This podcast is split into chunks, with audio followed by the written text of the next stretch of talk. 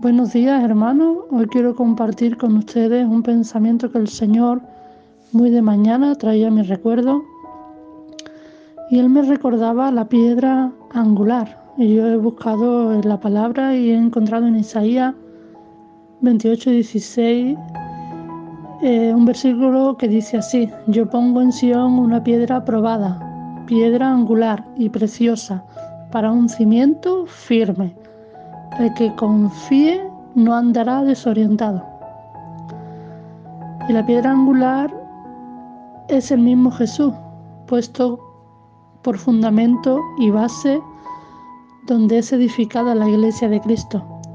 En Efesios 2, 20, 22 también dice, sois piedra de un edificio construido sobre el cimiento de los apóstoles y los profetas y Cristo Jesús es la piedra angular en la que todo edificio es ensamblado y va creciendo hasta convertirse en templo consagrado al Señor, en el que también vosotros os vais integrando hasta llegar a ser, por medio del Espíritu, casa en la que habita Dios. Es decir, que nosotros somos cada una de las piedras de ese edificio que forma la iglesia de Cristo. Pero para poder encajar en las demás piedras, nuestro fundamento tiene que estar en Cristo. Él sostiene a su iglesia. Si nuestra casa no está fundamentada en Él y nuestra vida no es tan consagrada, Cristo no podrá habitar en nosotros.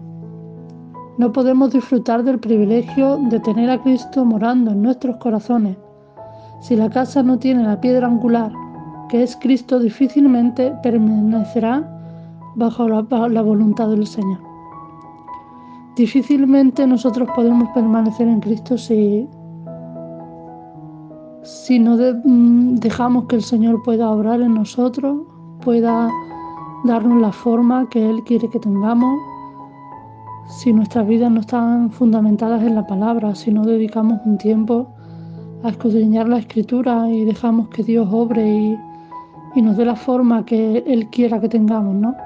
Entonces el Señor me animaba con esto a buscar su rostro y a tener un corazón dispuesto para que Él pueda terminar la obra que Él ha empezado, porque dice la palabra que el que te empezó la buena obra no solo la terminará, sino que también la perfeccionará.